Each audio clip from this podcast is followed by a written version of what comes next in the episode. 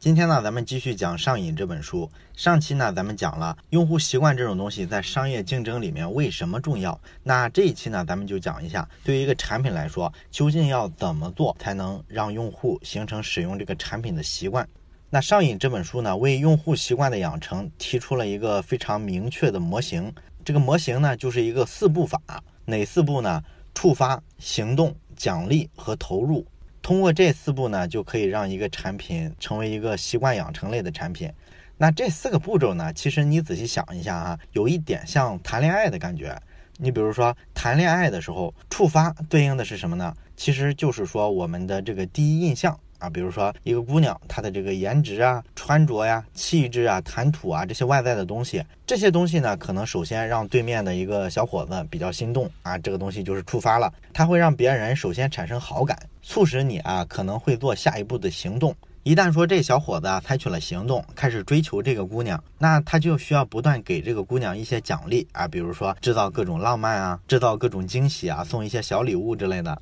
完了之后呢，你要想长期维持双方的这种关系，最终比如说要达到结婚的目标，那么你就要持续的投入去维持这种关系。所以说，触发行动、奖励、投入这四步法呢，跟咱们谈恋爱的感觉是非常像的，对吧？那这四个步骤呢，咱们接下来就分解下来看。这一期呢，咱们先讲前两个触发和行动。那这个触发呢，咱们已经讲了，它其实呢就是人们在做一个行动之前啊，有哪些信号可以提醒他，让他去做出某一个行动。所有的这些东西啊，都叫触发。你比如说，最近一两年，咱们会发现有这么一种创业项目啊，好像在咱们身边特别流行。什么项目呢？就是咱们会看到现在经常有好多自动售货机。那这些推广自动售货机的人呢，他会到各个写字楼去跟各个公司去谈判。他的模式呢，就是我把这个自动售货机的机器啊，给你免费放到你们的办公室里，然后呢，我可以给你免费的配送很多小零食啊、小饮料啊。完了之后呢，只要你办公室的人去消费，那么就会产生一些营业额，产生一些流水。前一阵呢，我就问了一个做这个自动售货机的人，我说：“你们的安装啊、商品的配送啊，这些东西都是免费的，那你们怎么挣钱呢？是在这个零食上挣个差价，还是说未来这个机器要做成一个媒体，开始在上面做点广告？”那他们告诉我呢，这个钱啊，现在其实大家都不考虑怎么挣，先跑马圈地啊，圈起来再说，先把各种写字楼这种渠道先占领了再说。也就是说呢，他还处于烧钱的阶段，在烧投资人的钱。那这种创业项目，其实咱们可以想想，它比较巧的地方在于什么呢？它这个自动售货机啊，其实就是对购物的一个非常明显的触发。因为咱们办公的时候，如果看不到一些零食或者饮料的时候，我们通常来说是想不起来要去消费这些东西的。可是呢，如果有一个机器天天的就放在那儿，你每天路过的时候都看一眼，它就极可能触发起来你吃什么东西或者喝什么饮料的想法，对不对？这个东西呢，就是非常明显的利用了触发去影响人们下一步的行为。类似的例子呢，也包括说咱们之前在讲《增长黑客》那本书的时候，当时咱们不是讲过 Hotmail 吗？就是九十年代的时候，全球最大的那个邮箱，不知道你还记不记得那个例子哈？当时咱们说的是这个邮箱是怎么做的推广呢？它就是呢用技术手段，在每一封邮件的后面啊做一个类似个性签名的区域，这地方呢写上一句话，比如说快来注册 Hotmail 吧，就这样一句话，这就是一个非常好的外部触发。你作为一个新的用户，你没用过 Hotmail 的时候，当你收到一封邮件的时候，看到底下签名的这个地方，你可能就会被它刺激，想去试一下，看这个邮箱究竟有什么不一样的地方。这是这种推广比较有效的一个原因。当然了，咱们说的这种触发类型都属于外部触发。外部触发呢，其实是最常见的一种触发。主要的一个做法就是让你看到，有的也会做一些付费型的触发。你比如说，最典型的就是在媒体上打广告，广告给你提供一个信息，目的也是为了刺激你，让你产生购买行为。也包括说，咱们看好多企业，它不都有公关部门吗？公关部门呢，一般都要跟各个媒体呢维持好关系。如果发了什么新产品啊，或者做了什么活动之后，都会希望媒体啊给他做一些正面的报道，做一些传播。这种公关的目的，咱们其实都懂，它其实就是为了在公共舆论里啊，让自己这个品牌频繁的露一个脸，让人知道我们在做啥。这也是为了达到一种触发的效果，让你在某些场景下要买东西的时候，被他们这些新闻报道引导着去购买。他们的品牌，而且呢，咱们经常讲的像口碑传播这种东西啊，比如说社交媒体上别人的推荐啊，或者你的朋友啊谈起来某个产品不错，这些东西都叫触发。即便说你已经用了这个产品之后啊，它可能还是会制造很多触发的条件，让你频繁的使用这个产品。你比如说，咱们手机上一般都装很多 APP，对吧？这些 APP 呢，你发现如果你开了消息推送，那么它就隔三差五的经常来骚扰你。这个目的呢，就是为了提醒你啊，去打开一下这个 APP，加强它的使用频次。即便说你关闭了这个软件的推送功能，它也会用些其他的触发手段来提醒你。比如说那个手机 APP 要更新的时候，都会在那个 APP 上面出现一个小红点儿。那好多人呢有强迫症啊，他就非要把那些小红点儿呢给你点掉。那你每一次点一下之后都要进这个 APP，所以说他就通过这种触发的方式刺激你更频繁的使用产品，这也是想影响你的行为。当然了，咱们刚才讲的所有这些，其实你发现它都属于哪种类型的触发呢？都属于外部触发，也就是说呢，它都是通过创造一个外部的条件来刺激你改变你的行为。那你说，从我们这些人本身内在有没有可能创造一些触发条件呢？其实也是有的。很多产品它其实是比较擅长挖掘人的心理特征，尤其是人的情绪。如果你在用一个产品之前啊，它就能让你知道这个产品啊跟你内在的某种情绪是契合的，那么这种触发其实是比外部的触发更有效，也更容易产生用户的忠诚度。因为这种从你内心深处的情感触发的刺激呢，它会让你跟这个产品之间啊。建立一个更强的纽带，这个比如说做广告，或者说频繁的在社交媒体上露脸儿，能给你带来的行为上的改变要更明显。那你说咱们做一个产品，应该怎么捕捉这种人们实际存在的内在的情感呢？上瘾这本书里呢讲了一个办法，这个办法呢叫做五问法。什么叫五问法呢？就是问用户五个为什么，通过这个办法呢来挖掘到用户使用一个产品背后究竟是一个什么样的心理机制。完了之后呢，他就把产品往这个方向去做，最终呢就达到迎合你情绪的效果，从而改变你的行为。咱们举个例子吧，就拿电子邮件来说吧。电子邮件咱们知道，其实也是一个能让人上瘾、形成用户习惯的产品，对吧？当然，今天来说，咱们都会觉得这个好像不明显，尤其是跟很多微信啊、微博之类的社交媒体比的话，咱们会觉得呢，用电子邮件的这个频次和习惯好像都没有那么强。但是你要想，在当年没有博客、没有微博、没有微信之前的时候，邮件是人们在互联网上交流的最主要的方式。所以人们当时上网，除了说刷网页、查资料之外，最主要的一个活动就是。查看自己的邮箱，看看有没有新邮件。所以当年比较早期的时候，人们确实使用邮件的时候，就跟咱们刷微博的感觉很像。他要有事儿没事儿的去打开自己的电子邮箱看一下，看看有没有遗漏的邮件之类的。所以说这也是一个能让人上瘾的产品。那你说这个产品它为什么能让人上瘾呢？想了解这个呢，我们就需要向用户问五个为什么。比如说，首先我们可以跟他聊一下，你为什么会使用电子邮件这种产品？那么他可能回答说啊，我为了接收和发送信息啊，这个是咱们都能想到的最浅的一个层面，对吧？那你接着问他，你为什么需要接收和发送信息呢？那他可能说，我就是为了分享，同时呢，为了随时的获取信息。然后你接着问第三个为什么，你为什么要分享，要获取信息呢？他可能会说，我要了解我的同事、我的朋友、我的家人，了解他们的生活啊。那你这时候问第四个，你为什么要了解别人的生活？那他可能就会回答说，我是为了知道自己为什么被别人需要。那最后是第五个为什么？你紧接着问他，你为什么特别在意你是不是被别人需要？这时候他可能就会说，因为我害怕我被我的生活圈子所抛弃。啊，你看，咱们通过这一层一层五个为什么深挖，挖到这儿，基本就能找到答案了，对吧？人们为什么会使用电子邮件呢？从内心的心理情感来说，其实是一种恐惧，对孤独的恐惧，对吧？所以说呢，咱们看一个产品啊，表面来说，他们讲的都很高大上，说我这个电子邮件呢，就是为了增加人们传递信息的效率。可是呢，更深层次的层面来说呢，它其实是满足了我们人类害怕恐惧的这么一个心理。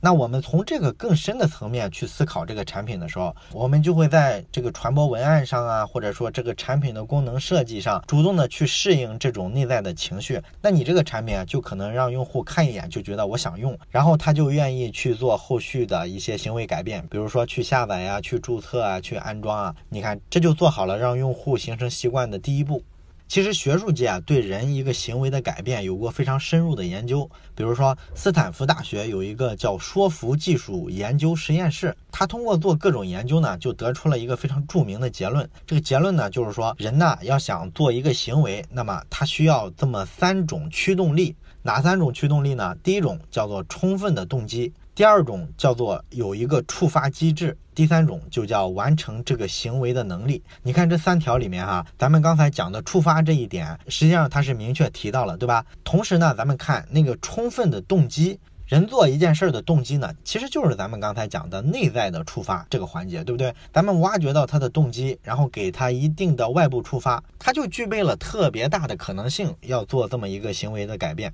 当然了，这里还有另外一点，就是要有完成这个行为的能力啊，这一点也是非常重要的。这也是咱们接下来要讲的第二点。对于用户要养成一个习惯来说，你有了触发条件，完了之后也要继续的做引导，让他真正的做出实际行动。比如说去下载、去注册，对吧？刚才咱们讲了一个行为要做出来有三重驱动力，其中有一条就是要让他有完成这个行为的能力。你说怎么样做才能让他有能力去完成这个行动呢？其实各种 A P P 啊，如果你经常使用、善于观察的话，你会发现他们经常做很多比较简单的、特别小的行为，比如说签到打卡，很多 A P P 都会出这个功能，对吧？它其实就是为了拴住你，让你养成使用这个产品的习惯。所以说，关于行动这一点啊，有很多要注意的要素，但是最核心的就是要让你的产品变得非常简单，要想办法降低用户使用这个产品的门槛。你比如说，今天咱们所有人都天天上网，咱们都觉得这个跟高速公路一样，是一个基础设施，没有什么了不起。但是呢，在二十年前的时候，如果要上网，当时还是要拨号上网的，然后你要用一个巨大的调制解调器。在家里的台式机上打开电脑之后，你要输入用户名啊、密码啊，然后呢就等着这个调制解调器发出一个嘶嘶啦啦的声音，要等它连上信号啊，这个过程可能要一两分钟。对咱们今天的人来说，这个上网速度咱们会很不满意，对吧？可是当年它就是这样的，上个网啊要很费劲。它不像咱们今天说用各种电子设备都能联网，都能接收邮件、听音乐，技术上的这种进步啊，就降低了我们上网使用电子设备的门槛。所以呢，到了今天，咱们会对各种电子设备产生特别强的依赖和习惯。你再比如说，在网上发表意见这件事儿，咱们今天啊，各种软件都有什么评论功能，然后还有各种各样的社交媒体，咱们可以把自己生活里的各种感悟啊，或者随手拍的小照片啊，随时发上去。对咱们今天的人来说，咱们觉得这个没啥嘛。可是，在九十年代末，博客这个东西啊发明之前，所有的这些东西都不可能实现，因为在博客发明之前呢，咱们要在网上写点东西是非常不容易的。你要先注册一个域名，然后呢，你要设置自己的域名。系统完了还要找到一个网站的主机，然后再安装一些内容管理软件，在之后你才能说通过互联网把自己想写的东西提交到网络上去。那个年代，你想在网上写点东西，发表一下自己的观点是非常不容易的。直到博客出现之后，才算是给普通人提供了一个入口，让你可以把自己的文章、观点啊发表到互联网上。再之后，产品迭代出现了微博啊、微信啊各种短视频的平台啊，咱们才发现到这会儿呢，做内容创作才变成一个门槛非常低的行为。所以说呢，通过技术的进步，是降低用户做一个行为的门槛的一个非常重要的方式。当然了，你说有没有一个框架性的东西来思考，我应该从哪些维度去降低用户的使用门槛，增加他做一个行为的能力呢？其实有这么大概五个思考维度，你可以当成一个模型或者框架性的东西来思考。第一个维度呢，叫做时间维度，也就是说呢，你能不能让用户去做这个行为的时候啊，更节省时间，不要花那么多的精力。如果能达到这一点呢，就会促成他去使用你这个产品，甚至说形成使用这个产品的习惯。现在好多 A P P 啊，咱们发现它这个账号系统啊，都是跟社交媒体打通的。比如说你第一次用一个产品要注册的时候，你可以拿你的微博账号或者微信账号直接登录这个 A P P，对吧？那为什么这个产品要支持这样一种功能呢？其实就是因为用户其实要用一个产品，这个行为发生之前啊，他要先做一步，就是注册账号，做各种验证。那这个过程咱们都知道，其实挺耗时间的。现在我给你打通了社交网络的账号之后，你可以用这些你已经有了的社交网络账号，一键登录一个新产品。这个其实就增加了你使用这个新产品这种行为的一种能力，对不对？所以说你就后续的有可能形成使用这个产品的好习惯。这是咱们讲的第一点，在时间这个维度上的思考。那么第二个点呢，就是在金钱这个维度上去思考，你有没有可能降低他使用你这个产品的这个行为的经济投入？这个其实刚才咱们讲的互联网啊、宽带啊、电子设备啊，它这个产品的普及过程啊，其实就也蕴含着这一层意思，对吧？那时候的电脑就是奢侈品。可是咱们今天电子设备非常便宜之后呢，就降低了咱们去使用这个产品的门槛儿，也就变相的提高了咱们使用这个产品的能力。这个非常简单。那第三一个，为了改变用户的使用行为，你可以思考的一个维度就是体力这个维度。这个其实也很好理解。你比如说，咱们现在在各种软件上去看各类文章啊，看各种视频的时候，一般它都会底下给你提供一个分享的按钮。如果你点一下这个分享的按钮之后呢，马上它会出来一系列的菜单。这个菜单呢，常见的选项都是分享到微信、分享到微博、分享到豆瓣之类的，对不对？那这些按钮呢，其实就是这些软件啊，它为了降低你分享这种行为的门槛儿，主动的说把一些原本操作很繁琐的环节给它去除掉了。咱们知道，没有这种社交网络的一键分享功能之前，比如说当年猫扑天涯的时候，咱们为了转载一篇文章，通常要把那个文章全盘复制下来，可能你要先复制到一个文本框或者复制到一个 Word 里面，完了之后你再登录另外一个平台，然后把它粘贴过去。可能这个过程还有一些排版什么的，这是文字的东西。要是转一个视频的东西就更复杂了。咱们为了转一个视频，往往需要把这个视频先下载下来。下载下来之后，有可能还面临着转码的问题，因为各个网站支持的视频格式类型是不一样的，对不对？所以你可能还要去再下一个转码的软件，然后再弄明白怎么使用，把这个视频转好了之后，再上传到一个新网站上。咱们发现这个转载的过程就是特别费劲儿的。所以如果有了一个一键转载的功能，它就能给你节省。所有的这些体力，所以这也是一个思考维度。那么第四个能够改变人们使用行为的刺激因素就是脑力，这个跟体力是对应的，这个咱们就更熟悉了，对吧？因为咱们今天的产品啊，它有一个设计方向，就是越来越往傻瓜式的方向去设计。你比如说，咱们所有的点外卖的那种软件上，几乎所有的商家都会做一个套餐。那套餐跟你单点的区别是什么呢？你单点的时候一般要点好几样，有主食啊，有菜啊，有汤。那这个过程跟咱们实际上在线下的饭店里啊去吃饭是一模一样的。你要面临一个抉择的过程。这个过程往往要耗费你大量的脑力，因为咱们几乎所有人都有选择障碍症嘛。那肯德基可以出套餐，出了套餐之后呢，你点餐的过程就非常快的完成了，不用去思考太多。点餐软件也是一样的，出了套餐之后就会减少你做决策的思考成本，所以这也会促使你去下载使用这些点外卖的软件啊，甚至说形成一个使用习惯。这是咱们说的第四点。那第五个驱动的因素呢，叫做社会偏差。这个社会偏差是说什么意思呢？就是说，你使用产品这个行为，它存在一个社会接受度的问题。你要尽可能的把你使用某个产品的这个行为让它合理化，不要跟大众的价值观产生一些冲突。你比如说美国版的微博 Twitter，它在零九年的时候呢，当时啊，你去打开这个 Twitter 的主页之后，你会发现呢，它上面写了它的一句价值观。这个价值观是一句什么话呢？叫做和你的家人朋友分享你此刻的体验啊，就这么一句话。这个体验呢，用户不是特别认同。当然，今天咱们习惯了使用社交媒体，咱们可能觉得这个说法没有问题啊。但是在社交媒体没有大范围的推广流行之前，